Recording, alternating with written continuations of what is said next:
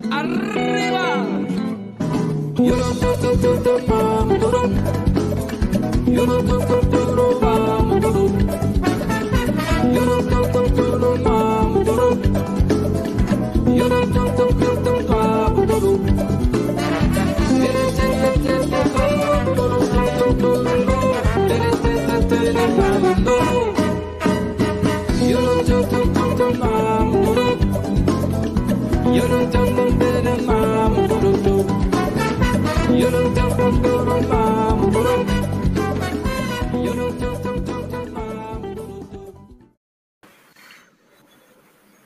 horas, três minutos, boa tarde a todos, iniciamos mais uma edição da live aqui pela página do Facebook, também o nosso canal do YouTube.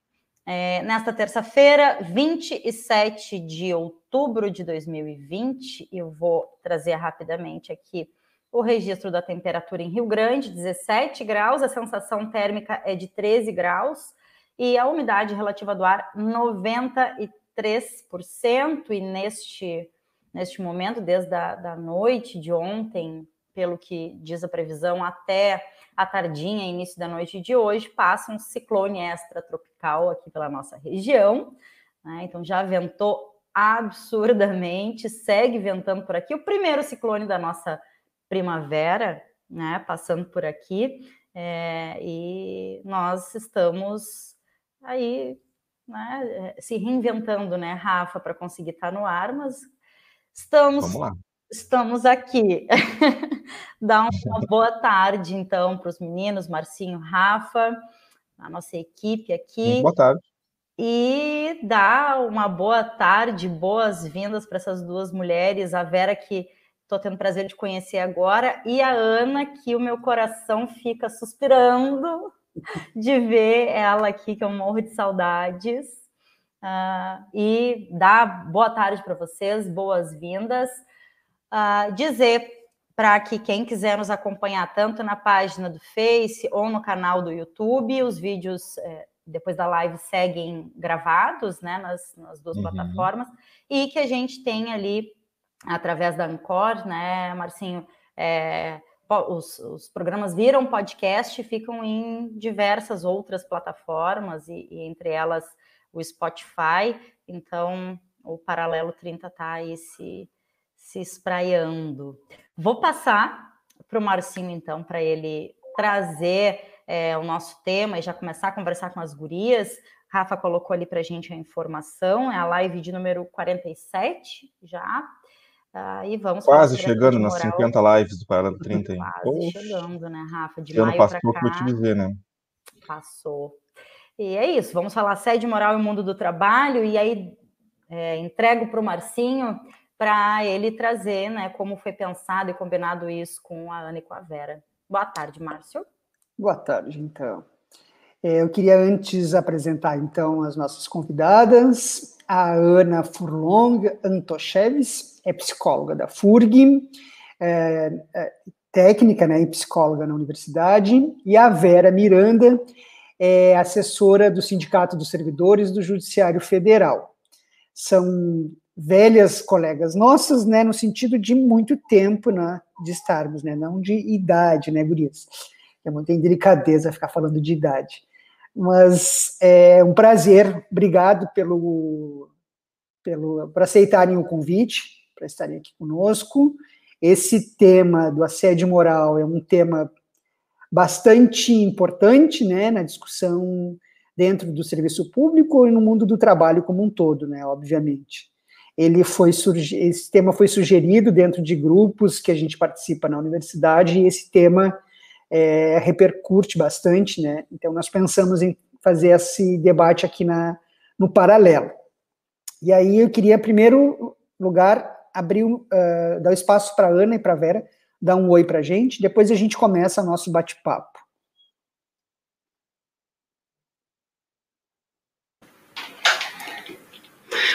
Bom, então eu vou começar primeiro é, dizendo que eu estou muito feliz por esse convite, porque eu tenho uma paixão enorme pela Universidade Federal do Rio Grande, pelos companheiros da APTA FURG, Eu estive muitos e muitos anos atrás no, no, no Paralelo 30 ainda na rádio, né? E, bom, só posso dizer que assim, eu tenho muito orgulho desses companheiros de luta, né? ainda mais em tempos em que a gente precisa estar mais fortalecida. Estamos aqui para fazer esse debate. Espero ser chamada mais vezes.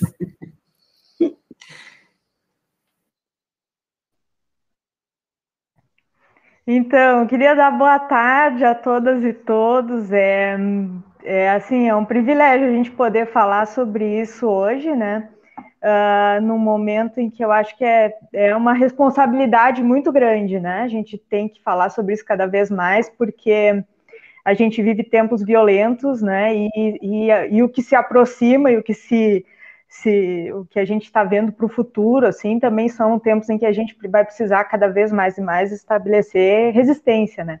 Me lembro da Verinha quando teve aqui Rio Grande, é, nos contribuindo muito na nossa no nosso debate sobre a flexibilização né, no, no, na jornada de trabalho, em que a gente fez um grande debate com a comunidade acadêmica, no sentido de esclarecer e, e começar a montar, fazer um diagnóstico, para a gente poder estabelecer uma jornada de trabalho que, que desse mais qualidade de vida e garantisse melhor serviço né, oferecido. E eu não trabalho hoje na, eu não trabalho diretamente na, na área com gestão de pessoas, mas eu uh, participei da coordenação do sindicato e o sindicato é um grande espaço onde a gente recebe, né? A gente acaba sendo um dispositivo que recebe muito, né? Os efeitos do assédio moral no trabalho, né? E também a gente passa, né? À medida que a gente começa a estudar, a gente começa a se dar conta né, do, dos processos de violência, assim, e vai se conscientizando. Isso é, é acho que é parte do, da tarefa que a gente tem que fazer. Então, muito obrigada pelo convite, fico muito, muito faceira de participar, ainda mais com a Verinha, querida. Então, assim, para a gente começar, para a gente começar nossa conversa, é, o assédio moral, né, ele é uma exposição de uma pessoa a situações humilhantes e constrangedoras, né, repetitivamente, né, repetidas e prolongadas. Então eu queria que a gente começasse a falar um pouquinho, né, quais são as formas de assédio moral que a gente encontra, né? E como isso vai afetar o mundo do trabalho, como isso afeta o trabalhador, né? A sua produtividade, a, as suas capacidades laborais, né? É, como o assédio moral vai é, chegando a, e, e, vai destruindo, né, a capacidade do, né, nossa, né, de tra dos trabalhadores, né, dentro do, do ambiente de trabalho.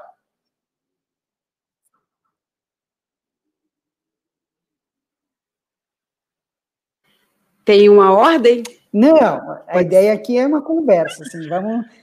É, então, deixa eu, deixa eu dar um pontapé. Então, assim, olha, a Ana está certa, porque preciso falar cada vez mais do assédio nesse momento em que a gente vive relações cada vez mais frágeis e mais violentas no trabalho. Porque você vai ter no assédio moral, tanto o assédio moral é, que ele é institucional, ou seja, ele percorre uma lógica e um conceito de relação da instituição, e nós vemos isso em maior ou menor grau, enquanto mais as instituições foram hierarquizadas, então você tem instituições mais fechadas, mais verticais, e você tem instituições é, onde as relações são mais horizontais, então a, é, a movimentação do assédio é um pouco menor do ponto de vista da visibilidade. Mas quanto mais ela for é, estruturada na verticalização, quanto mais houver graus de diferenciação entre os trabalhadores, maior o grau do assédio. A gente tem o assédio é, da relação de poder entre, né, que é o assédio moral qualificado entre as chefias e subordinados, mas a gente também tem assédio moral entre pares, né? E às vezes invertidamente também, é, de subordinados para chefia, de coletivos para, né, para suas chefias, embora em menor quantidade. E não podemos esquecer também que a gente vai ter, além desse combinado do assédio moral, o assédio sexual que é, vem junto.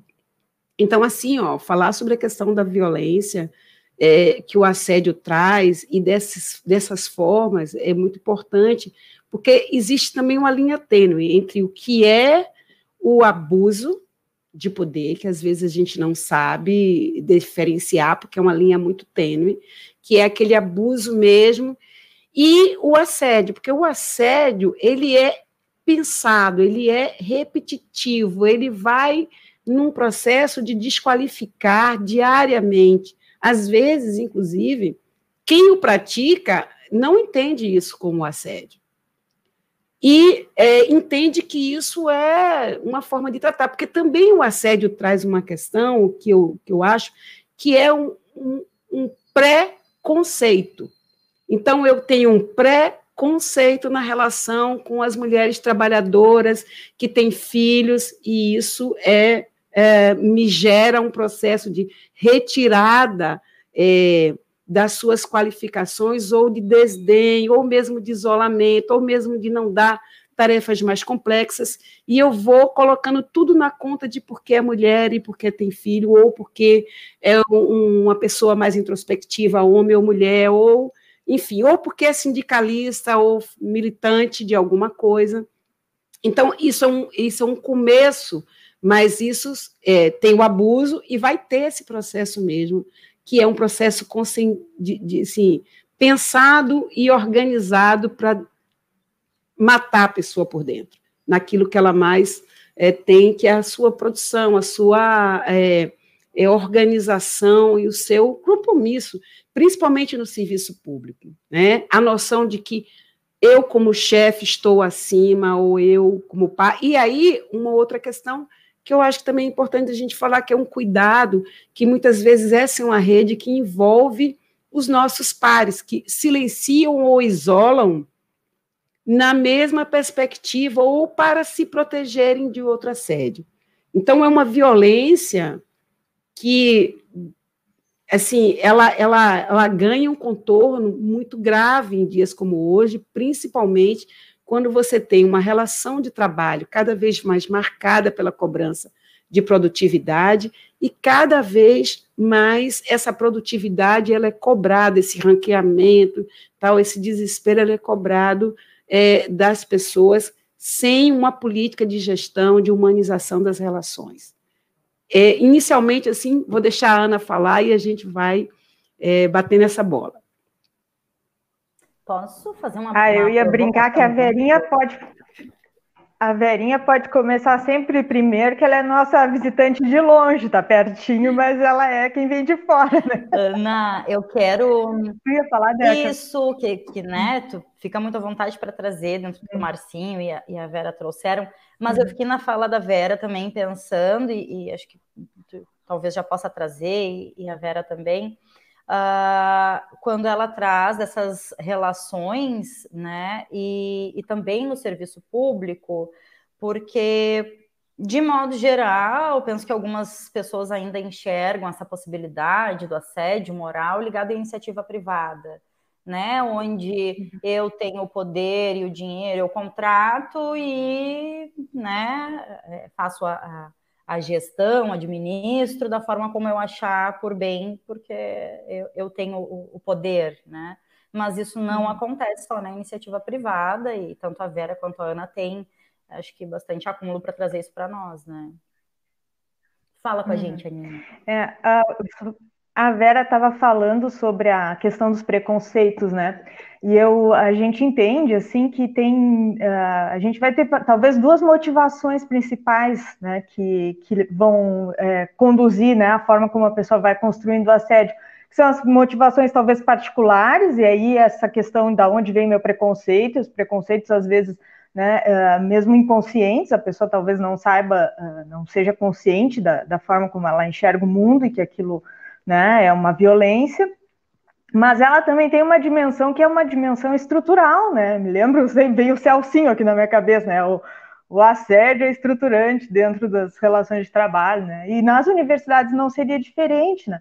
Principalmente à medida que a lógica neoliberal é botando né, essa lógica, essa perspectiva da produtividade dentro, da, dentro da, dos nossos fazeres na universidade, né? Então, se eu tenho uma constituição minha de preconceitos, né, como a Vera trouxe a questão é, do machismo, do sexismo, né, até o momento em que eu me conscientize disso e entenda que, né, que eu preciso combater o meu machismo, que eu preciso combater o meu racismo todos os dias. E isso é um trabalho de uma vida, né? A gente faz uma militância nos movimentos e, e nessas pautas para que as pessoas é, comecem a pensar sobre isso, né? Mas até atingir um momento de mudança é difícil. E dentro da universidade não vai ser diferente, principalmente a partir desse momento que a gente tem essa lógica de produtividade e porque ajuda a ter controle, né? E é muito interessante, não sei se a Vera vê isso, mas é claro, casa, né? Daí casa o perfil da pessoa que tem um preconceito, né? E bota aquela. Aí tu vai ver, bah, mas a gestão só bota, né? E eu não estou falando da universidade, isso é um fenômeno do mundo do trabalho, né? É, como gente mais, às vezes, mais rude, aquela pessoa mais grosseira, é, e aí é, distorce isso e coloca assim, não, ele é proativo, não, mas ele é uma pessoa que é determinado, né? Ele vai... Então, assim, uh, né, o Márcio tinha falado de que formas que o assédio acontece, né? Isso é uma coisa muito delicada, porque um, a, em diferentes uh, ambientes de trabalho vai ter diferentes uh, formas de atuação, né?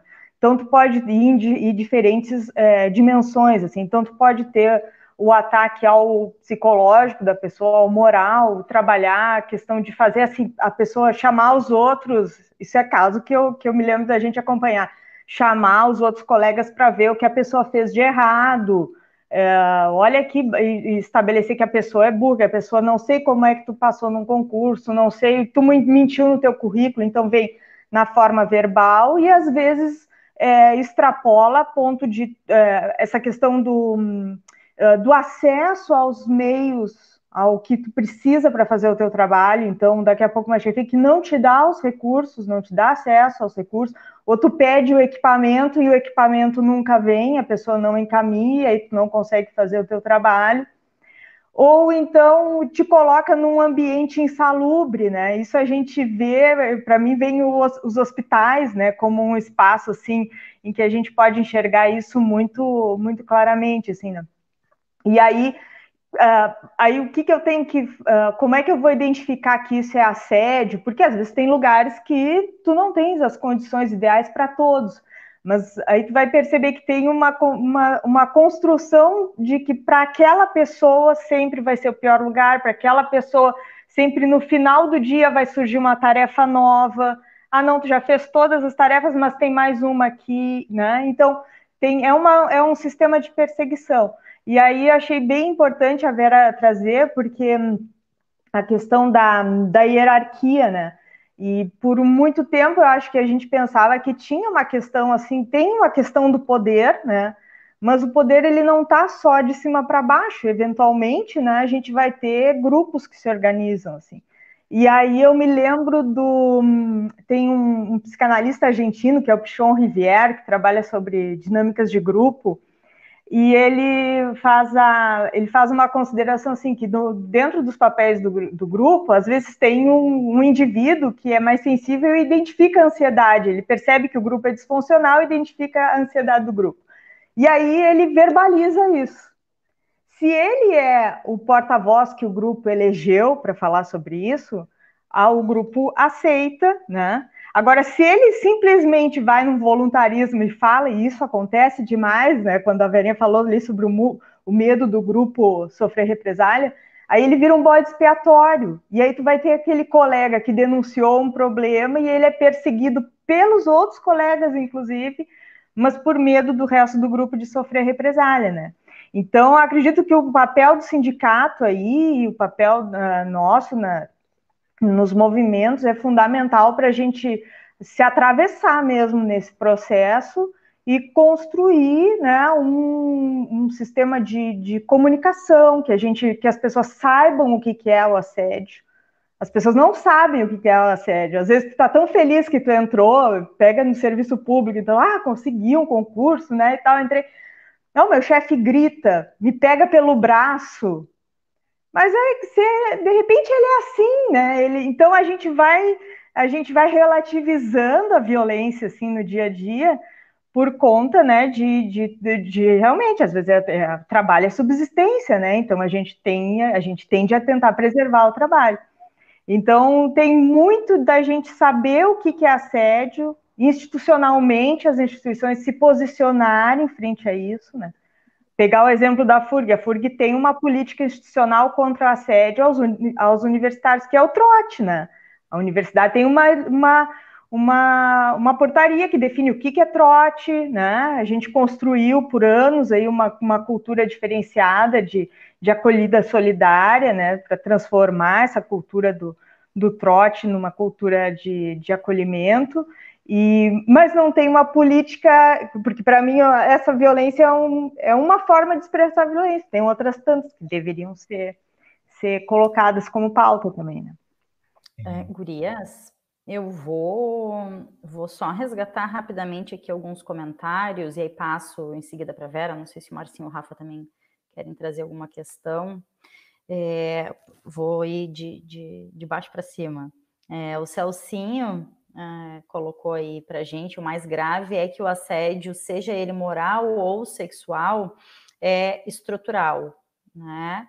Uh, o Edi trouxe várias contribuições ali, né, das formas é, que acontecem o assédio. Ele disse que ele passou por isso é, dentro da, da, instituição pública. Deixa eu ver, eu fui vítima na esfera pública, e aí, quando a Vera e a Ana estavam trazendo é, algumas formas, né, que isso acontece, ele ainda traz, né, é, é, chama, bom, isso é, acho que é uma das, das coisas mais violentas, ou, ou menos subjetivas, mas chamar a pessoa de merda, insultar, é, deixar de castigo, controlar o tempo todo, e várias dessas, uh, uh, dessas questões, dessas formas de violência que, que a Ana estava pontuando agora também, né, uh, e a gente tinha aqui a Lilian Ney, ela traz que o assédio moral te faz acreditar que tu não és capaz, e com isso os adoecimentos do corpo e da mente acontecem com intensidade e cada vez mais frequentes, né?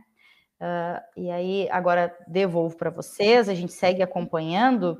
E aí, eu só fiquei com uma dúvida, Vera, já passo para ti, porque isso, né, é, vocês estão trazendo como é que isso acontece, e ficou me lembrando muito também algo uh, cultural é, de forma e de modelo de pais, mães criarem seus filhos até ontem, né? Uh, enfim, não sei se, se é por aí também que vocês observam esse, esse fenômeno. Ô, Deca, só deixa eu acrescentar mais uma coisa, e além disso que tu falou que, que eu também eu também fiquei pensando por essa perspectiva, né? Além de como a gente é culturalmente, né, é a nossa criação, a nossa formação, e, a, e a, acrescentando a questão do, da manutenção dos empregos, né?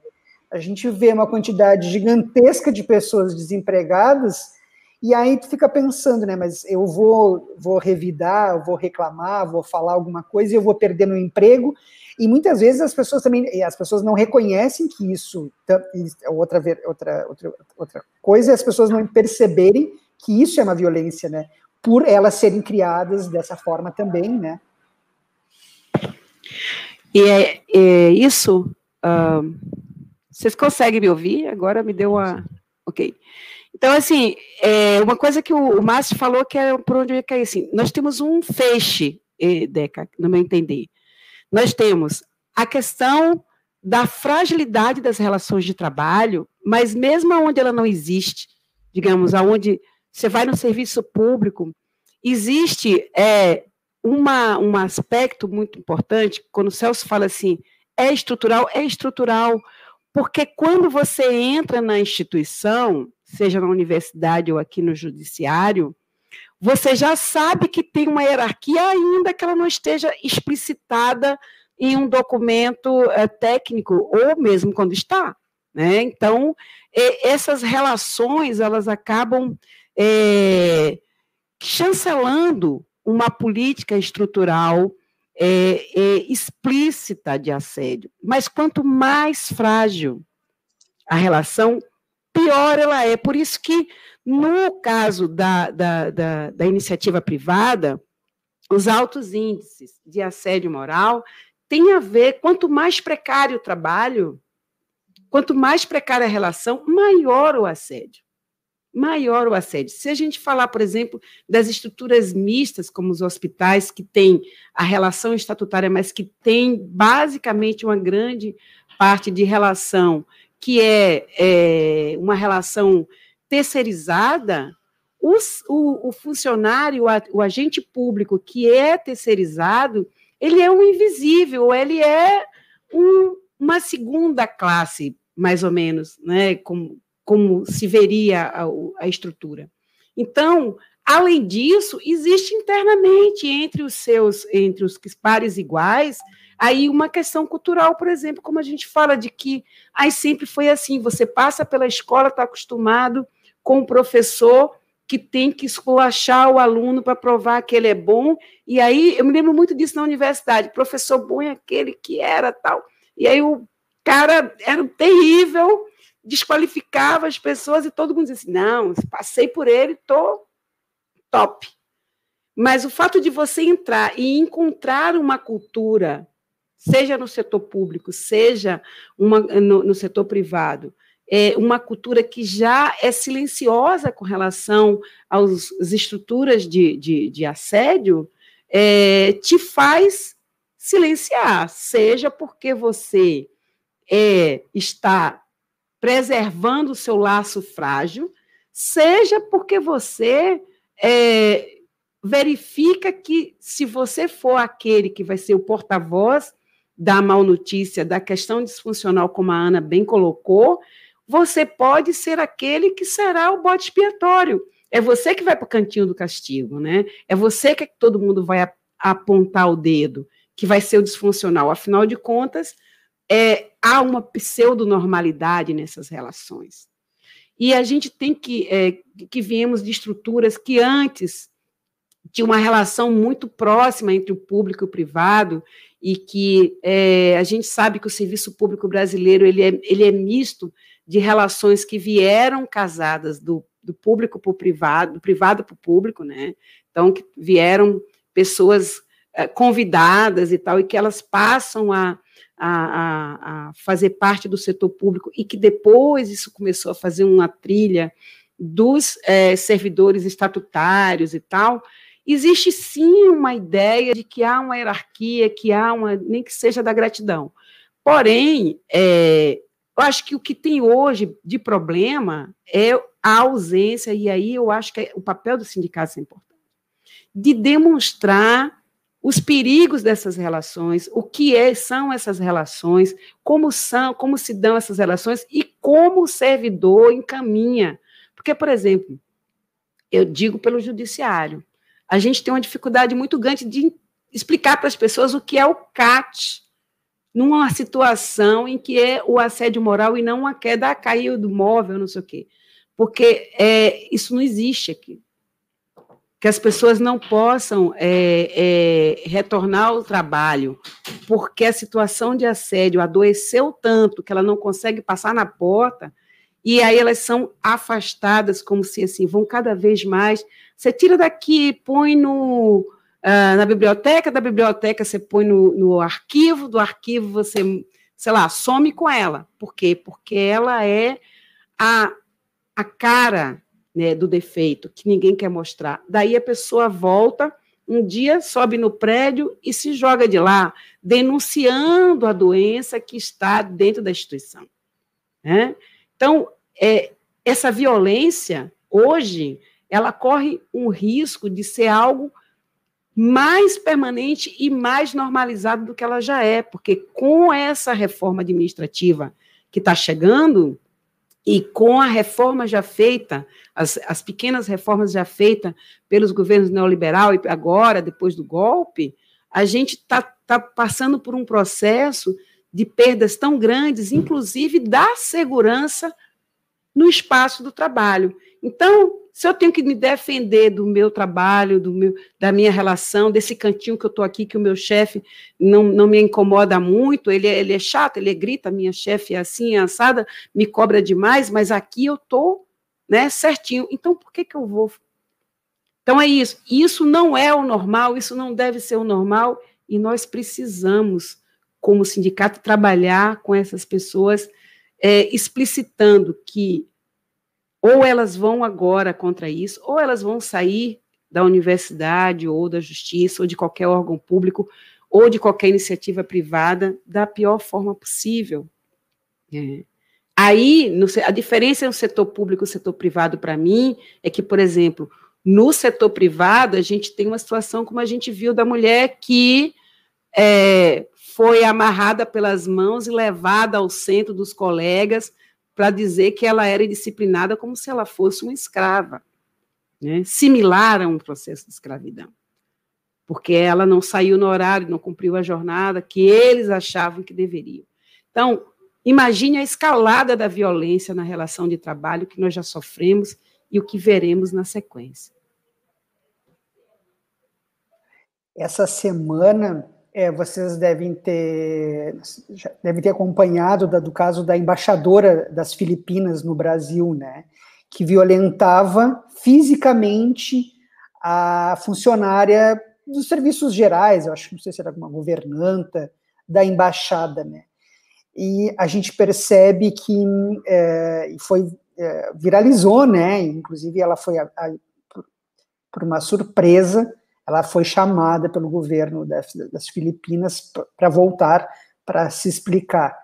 E a gente percebe, é, e aí o que eu queria falar era do, das classes, né? O assédio moral, ele não, é, ele, ele aliás, uma pergunta para vocês, ele é indiferente das classes, se é um trabalhador, um trabalho precário, ou também, é, é, de, ou em todos os níveis talvez seja em todos os níveis, mas dos trabalhos que são precarizados, certo?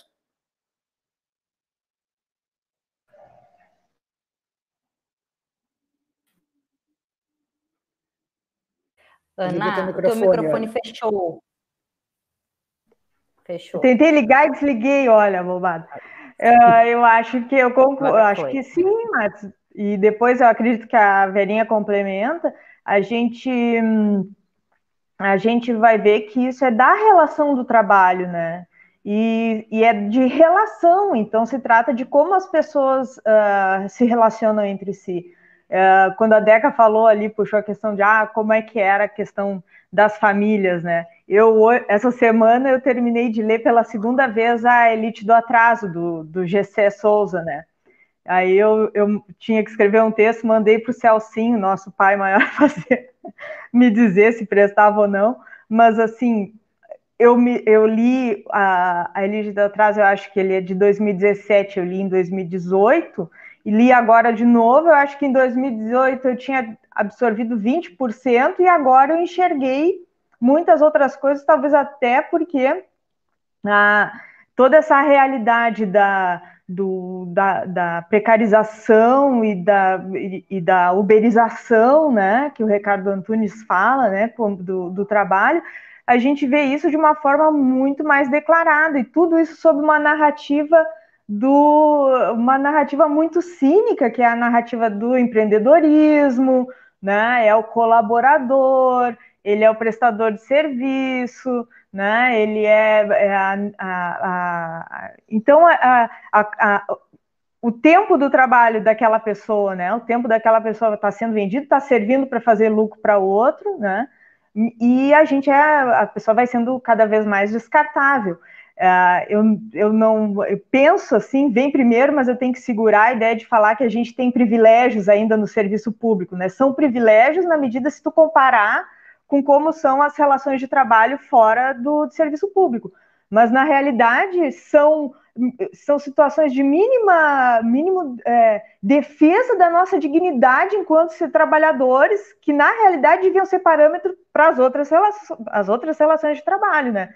Então, por exemplo, tu, teu, teu uh, chefe se queixa, quer te demitir, tu vai, tem um motivo, tu vai passar por um processo administrativo, não é assim simplesmente a pessoa não gostou da tua cara, né? E, e a gente vê as pessoas é, fazendo decisões administrativas assim pelos motivos mais, é, mais loucos, né? Por causa do peso, por causa do, do, do jeito da pessoa ser, por causa da, da, da, da política que a pessoa defende, né? Então, eu acho que a gente tem, a Verinha salientou ali, a questão dos sindicatos é fundamental, mas também tem é, limitações dos sindicatos, né? Também tem, os sindicatos também têm, eles também têm limite dentro da relação deles com a institucionalidade, né? Então, acho que cada vez mais a gente tem que pensar enquanto movimentos, talvez até movimentos uh, fora da, da esfera institucional, para fazer, para pensar as relações de trabalho, pensar como que a violência, é, como que a violência se dá e como que a gente vai informar e ajudar as pessoas a se defenderem disso, né? A gente tem pensado isso, tem um grupo de colegas nossos, o Edi faz parte, né? Tem outras, outros colegas que estão fazendo parte. A gente está pensando uma forma de montar um coletivo que dê conta da gente informar, né, daqui a pouco ser uma escuta, ajudar os dispositivos a terem uma fluidez entre si, porque a depender do tipo de assédio, tu vai ter pessoas que vão correr para diferentes locais, né? É, então a pessoa pode fazer uma. Eu tenho colega que fez denúncia direto na delegacia da mulher e a universidade nunca ficou sabendo do que aconteceu, né?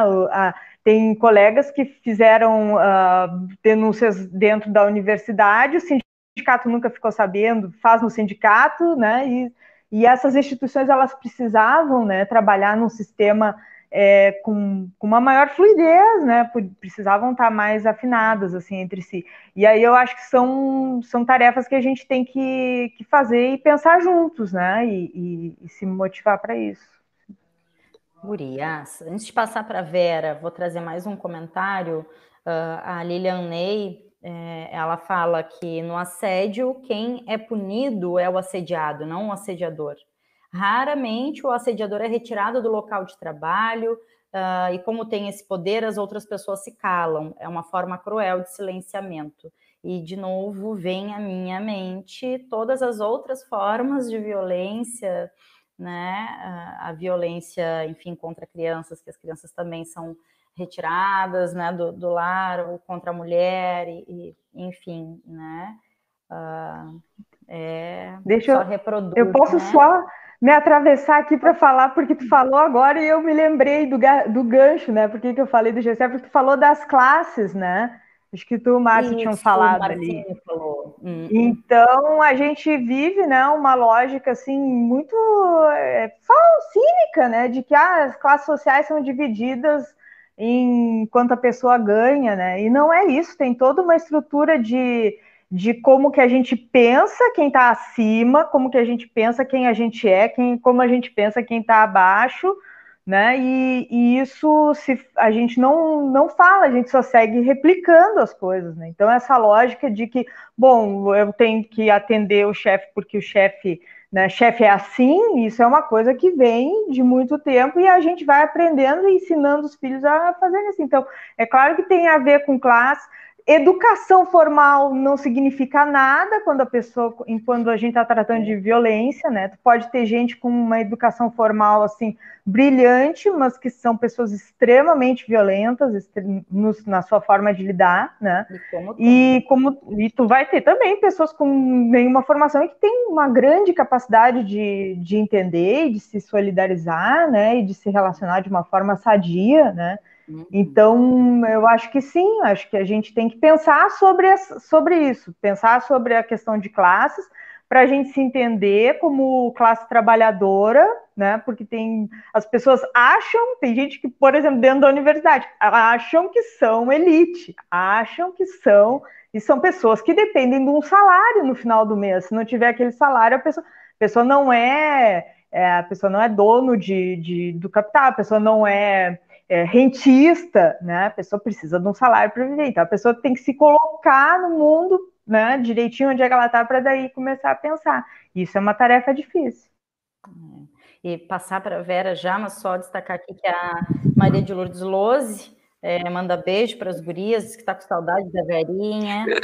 E, é, a Aptafurg Sindicato tem compromisso com essa luta sempre, tá? E, bom, aí o Celcinho já veio junto e ele disse agora, FURG é um exemplo de que se o assediado ou quem denuncia o assédio se torna réu, configurando uma enorme violência. E a Gabriele Cruz, beijo nessa linda Gabi. É, a FURG e a APTA, assim, para mim, me ensinaram muito sobre isso, a seriedade que a Mariazinha e toda a equipe sempre trabalharam, para mim, é, foi muito inspirador, né? Mas, assim, voltando à questão, é, é, o que a Ana fala, que vocês colocaram, assim, é muito, muito concreto, gente. Dentro desses espaços existe também as lutas, né? As lutas de classe, é, as questões estruturais de como que espelham a sociedade. Então, é, tem um conjunto de, de fatores que, que trabalham né, para ou, ou consolidar, ou fortalecer, ou normalizar né, a questão do, do assédio. E vejam, é, a gente tem no serviço público é, essas ferramentas e tentativas de, de garantir né, que o controle né, que é exercido pelo assédio, porque o assédio é uma forma de controle, né? É, é, você toma a alma da pessoa. E o, Aninha, beijo, Taninha.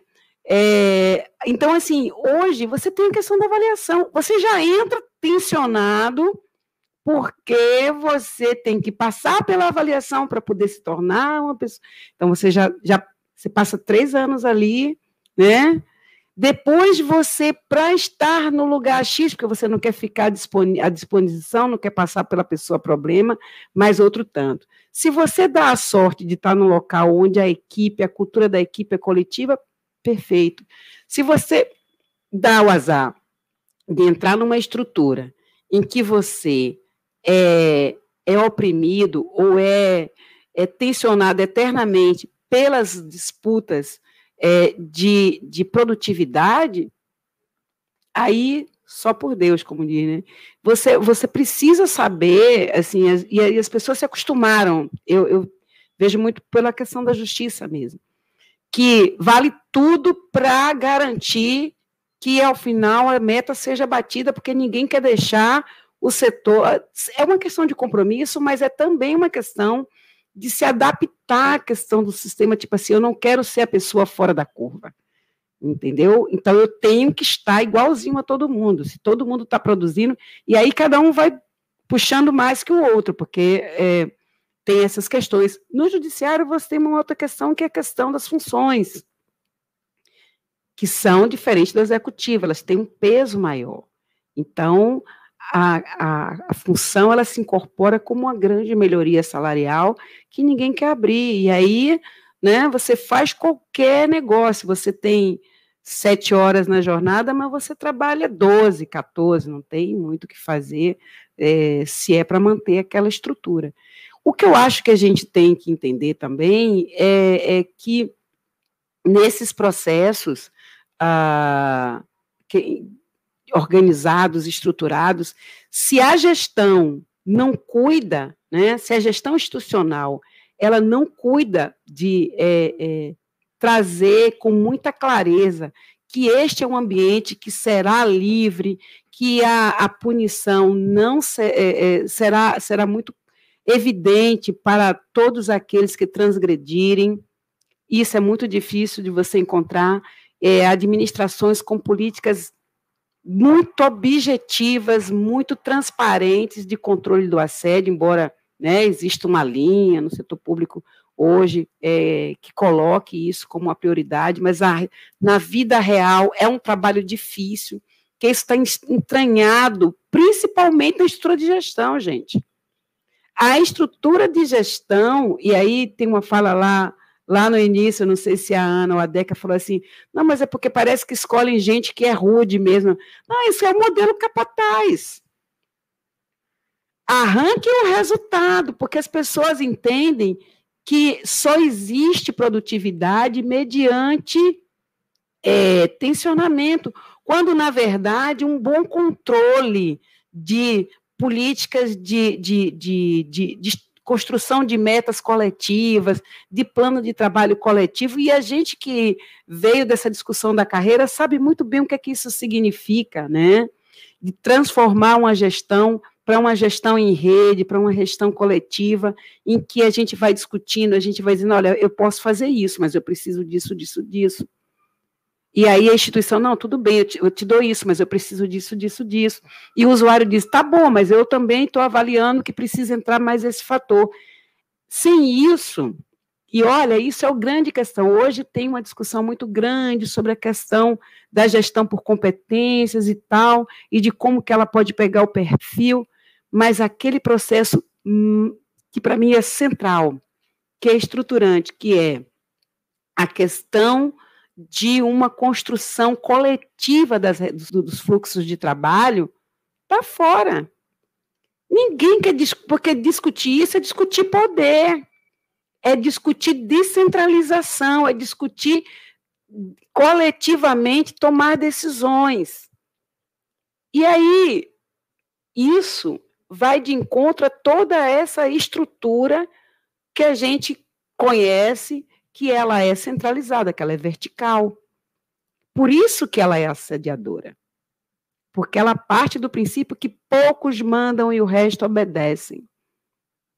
Né? E nesse poucos tem a estrutura de classe, que tem é, pouco que está na categoria de técnico e tem, né? Dentro deste, dessa categoria pequena, a grande maioria que é docente, no caso de vocês, ou aqui, grande e enorme maioria que é juiz. Então, é, esses pequenos poderes, eles se transformam em instrumentos né, de, não, preciso manter esse espaço. Então, para eu manter esse espaço, vamos né, apertar, vamos pisar para baixo. É muito importante que a gente é, continue investindo num processo de descentralização, de uma gestão mais é, é, coletiva. Porque se não mudar a gestão de pessoas, não tem espaço para tratar o assédio. Você pode até ter uma política lá pendurada na parede, né? mas pode até ter comissão de ética, não vai funcionar, porque ela vai, vai funcionar de forma silenciosa a estrutura vai manter de forma silenciosa. E se for denunciado, é o que a Ana diz, você vai ver decisões administrativas que você olha e diz assim, eu não acredito que isso está escrito, que são corporativas, que vão de encontro a toda a discussão que se tem e conhecimento que se tem sobre assédio, que na verdade protegem aos próprios, aquela pequena, aquele pequeno percentual de pessoas que tem o poder na mão. É, é, a gente sabe que não existe receita, né? Obviamente, né? Mas que caminhos, né? Para que a gente pode vislumbrar para que esse assédio seja combatido, né? Então, eu queria que vocês falassem um pouco sobre isso, né? De como, né? Como é, é, óbvio que na questão estrutural é bem é, é, uma, é difícil, né? E não, mas às vezes no prático, né, no dia a dia, o que que o trabalhador, né, ele, qual é o papel dele para a gente, né, fazer esse embate? Deixa eu aí. avisar rapidamente. A gente tem uns 10 minutinhos. Hoje a gente chegou, entrou um pouquinho depois, então a gente ainda tem uns 10 minutinhos no ar, tá? Só para não depois interromper a fala de não, de jeito nenhum, Vera, mas é para depois a gente não interromper a fala, o raciocínio de ninguém que isso acontece é, com frequência, sabe? Fiquem à vontade. A gente pode combinar um sinal, dar uma mexida nos óculos aí, o Márcio, quando for a hora da pessoa estar tá falando demais. Eu que falo pelos cotovelos. Mas assim, um, po um pouco pra, sobre isso que a Deca falou, e que eu acho que talvez seja o nosso maior desafio agora, né, nesse período, por mais que a gente acabou de ter é, uma, um processo uh, dentro da universidade, né, de, de, de escolha, né? Sobre por mais que a gente daqui a pouco tenha o respeito a essa, essa escolha que, que a comunidade fez, ainda tem, tem todo um clima e tem toda um, uma energia né, reacionária que, que hoje em dia é, tem muita força, né, e cada vez mais não tem constrangimento de se colocar assim. Então a gente precisa cada vez mais pensar em como, como a gente vai resistir a isso. E acho que o principal é esclarecimento, né? As, e, e, outra, e assim, e essa coisa de da gente assim individualmente, e, e, isso é uma coisa que a gente precisa muito estar juntos um dos outros e poder conversar, e aí é um problema a questão da pandemia, porque se atravessa e nos coloca é, mais afastados do que nunca, né? Que é a questão assim, eu tô me sentindo meio mal, eu entrei, o meu trabalho, tá, eu volto do trabalho me sentindo mal, eu tenho, comecei a desenvolver gastrite, eu me sinto triste, eu vou para o trabalho, tenho, vou chorando, tenho vontade, não tenho vontade de entrar, entro, começo a ter as minhas mãos a suar, começo a ter sinais de, parece que estou tendo uma crise de ansiedade. Ninguém nunca me tratou assim, e agora essa pessoa me tratando assim, eu não entendo por, por onde que isso, porque né? A pessoa tem que começar a escutar os sinais que, que ela mesma está dando para entender que ela está sofrendo uma violência, né? Isso é muito como, como as mulheres, né? Quando a gente sofre violência enquanto mulher, a gente demora um tempo até o tanto que tu tem, né, de, de noção, assim, de, de, de como que foi a tua história e a história da, da, tua vida na família, social, até cair a ficha de que não, eu estou sendo vítima de violência, né? Então a gente precisa muito forte de, uma, de um compromisso institucional para fazer campanha, minimamente isso, campanha de esclarecimento, dizer, estabelecer, é óbvio que a violência, como ela é um fenômeno social, ela vai dar conta de se reinventar, né? Mas assim, o que, que a gente entende por assédio? O que, que é assédio? E, e, e ter isso para os trabalhadores, né? Conversar sobre isso, é, fazer uh, uma política institucional que dê conta disso, né? Eu me lembro que a gente não tinha nem ouvidorias na universidade, foi depois do governo Lula que começou a ter ouvidorias dentro das universidades, né?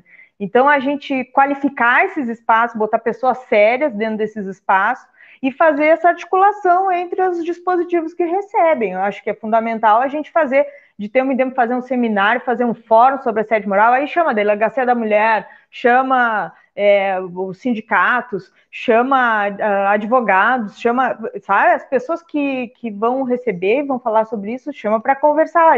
O assunto precisa estar tá levado para cima, assim, para a pessoa saber que às vezes, bom, eu não tô, não sei o que, que eu estou passando, mas eu sei que eu posso ir lá no sindicato conversar com alguém sobre isso, né? E, e lembrando, assim, né, uma coisa que o pessoal é, às vezes diz assim, ah, os sindicatos vão acabar, né? Enquanto houver trabalho, exploração e, e a gente estiver sendo violento, os sindicatos vão se reinventar, vão se, mas a gente vai ter que se organizar coletivamente para para resistir a isso, né? Então, acho que é isso. Quanto vão ao sindicato, procurem os, os espaços de, de defesa, conversem com os colegas sobre isso, conversem com a família, né? Com amigos, falar sobre. Eu acho que é o, o principal. Aí a Ana deu o recado. É isso aí, a gente precisa falar. É, o, o, processo de assédio não pode ser silencioso. Não, a gente não pode deixar é, normalizar, a gente não pode. A gente tem que lembrar as pessoas que elas precisam falar. Falem com o sindicato.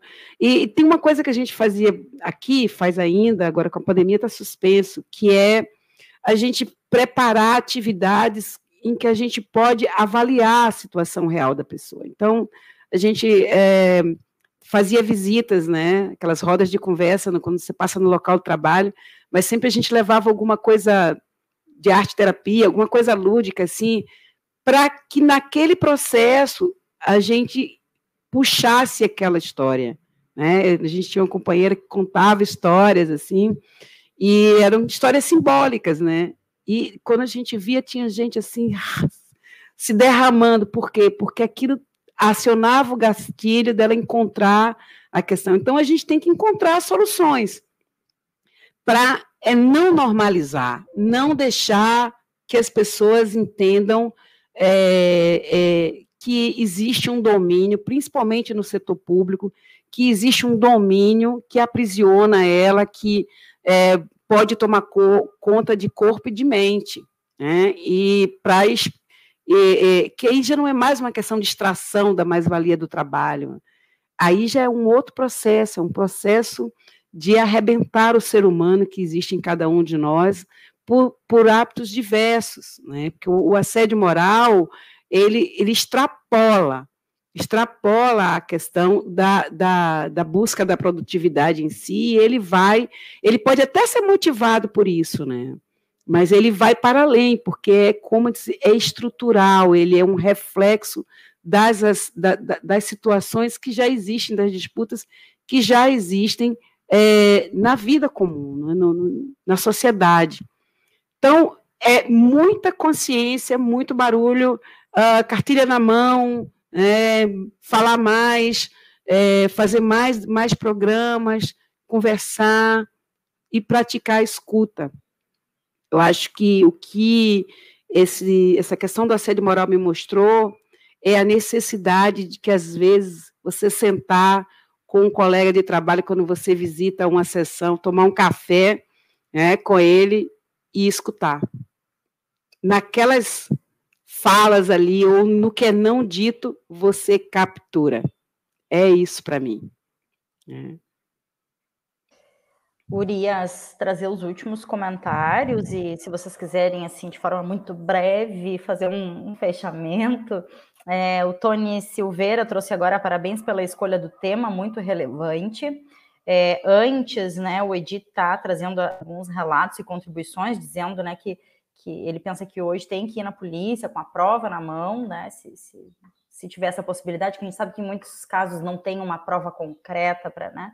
Ele diz tem que fazer barulho, a Vera trouxe isso agora, né? a Maria tinha trazido antes aqui, ó, é, cartilhas e cartazes da APTAFURG sobre o tema são distribuídos, distribuídas, enfim, desde o início dos anos 90. Uh, e o Celso trouxe aqui, esse eu não li ainda. Então, como planejar uma política institucional contra o assédio quando ele quando ele próprio só pode existir com a anuência da própria instituição? Uma ótima pergunta, Celcinho. E, por fim, a Maria de Lourdes traz por entendermos a necessidade da divulgação e construção do conhecimento sobre o tema e como está naturalizado subvertê-lo. Né? Então, tá aí as últimas contribuições que a gente consegue trazer para o ar, Gurias e é, Ana e Vera, fiquem muito à vontade para fazer um, um, fechamento. Pode ser assim, Gurias, Marcinho, Rafa, querem trazer mais alguma coisa, não? Então, passo para as Gurias. Eu eu vou me despedir de vocês, já morrendo de saudade, né? Dizer que adorei, adorei mesmo. Quero dizer que a pergunta do Celcinho vale, acho que um programa de fôlego, porque aí a gente tem que, né? É, foi uma provocação de última hora que não vale, tinha que fazer no início do programa, mas a gente está é, tá aqui para isso, para subverter a ordem e encontrar saídas, né? É, papel de toda a categoria, senão todo trabalhador e toda trabalhadora. Queria agradecer muito, adorei rever todos vocês, Marcinho, muito obrigado. Conhecer o Rafa e a Deca, rever a Ana e, enfim, meu amor pela Aptafurg é algo, é, não tem jeito. Eu acordo, vou contar um segredo, tá? Eu acordo todos os dias e tomo café com a minha canequinha da Apta de 25 anos da Apta. É, é uma coisa que eu não me desfaço. é uma relação de amor. E olha que eu tenho caneca, viu? De tudo quanto é lugar por onde eu passei, mas essa eu guardo no coração. Aliás, assim, são coisas que eu guardo da minha relação com os companheiros das Universidades do Sul. Vou deixar aqui, terminando, um beijo para os companheiros de Santa Maria, que eu sei que devem estar por aí assistindo, já vi a Taninha passar, e dizer que em breve, quando a pandemia passar, eu vou visitar todo mundo tá? Obrigadíssima pelo tema e adorei, quero discutir mais com vocês. Queremos, coisa boa. Ana? Ai, que honra, né? Poder dividir esse espaço aqui com a Verinha querida. A gente né, sabe da história assim, de, de construção da, da, de um pensamento da categoria, né? Da nossa, do, do nosso fazer, assim. E hum, eu acho que a pergunta do Celso ali, bom, a, a universidade ela ou ela vai continuar sendo o que ela foi construída para ser, né? Um espaço elitizado um espaço de replicação né, dessa ordem social, ou a gente vai incomodar até que ela comece a mudar, né? Uh, o, a, as mudanças que aconteceram com a introdução né, dos, do, dos processos de, de popularização, né, de, de, as cotas, né, o Enem, eles trouxeram muita transformação, um impacto muito grande, muita resistência dentro da universidade, né? E é incomodando, né? Eu acho que a gente tem que ser incomodativos. A Mariazinha trouxe ali, a Aptafurg tem um trabalho, né, que eu desde antes de eu pensar em entrar dentro de uma universidade, já estão fazendo essa batalha aí. E tem uma cartilha que tem no site da Aptafurg.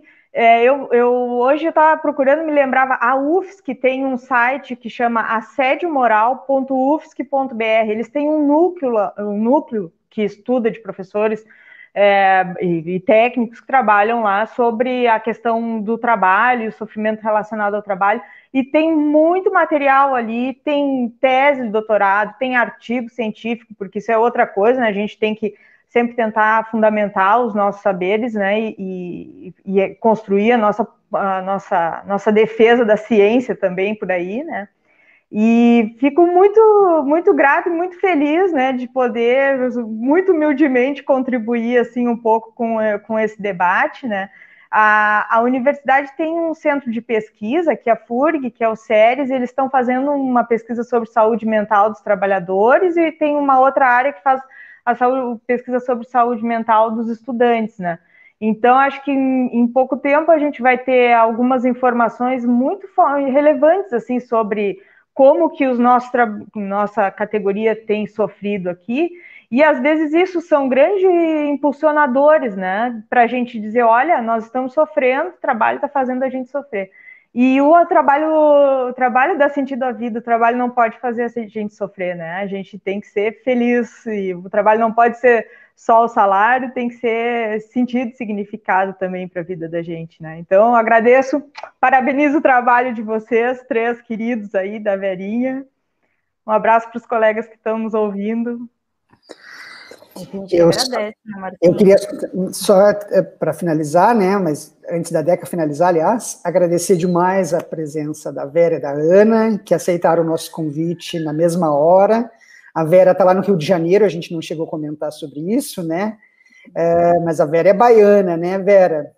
Esse povo maravilhoso da Bahia, mas a Vera atualmente é, atua, né? Trabalha no Rio de Janeiro. É. Mas, Dez anos no Rio, contando a hora de voltar para a ah, Bahia. Mas obrigado, gratidão, né, é, por vocês estarem aqui conosco, compartilhando, né, os saberes de vocês.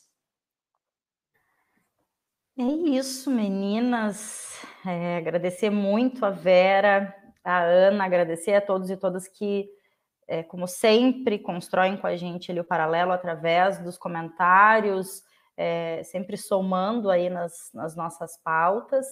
É, reforçar que essa live fica registrada, gravada ali na página do Facebook, Paralelo 30 Aptafurg, e também no canal do YouTube, que tem o mesmo nome, Paralelo 30 Aptafurg, tá? Uh, em seguida, o Marcinho é, tenta sempre fazer no mesmo dia, o dia seguinte, já disponibiliza é, através de podcasts, né? Então tem a plataforma Anchor que distribui para vários, é, várias plataformas, é, e eu nunca lembro todas de cabeça, Marcinho, mas eu sempre destaco o Spotify, que é o que o que está em voga, é, que as pessoas tão, têm usado bastante para ouvir os conteúdos, então a gente está por lá também, tá? E temos é, no Instagram, arroba paralelo 30 Aptafurg, quem quiser seguir, acompanhar por lá também. Logo a gente tem novidades também lá pelo Instagram. Também uma ótima tarde para todas e todos. É, que tenhamos uma boa semana. Sexta-feira a gente está de volta com mais Paralelo 30. Até lá.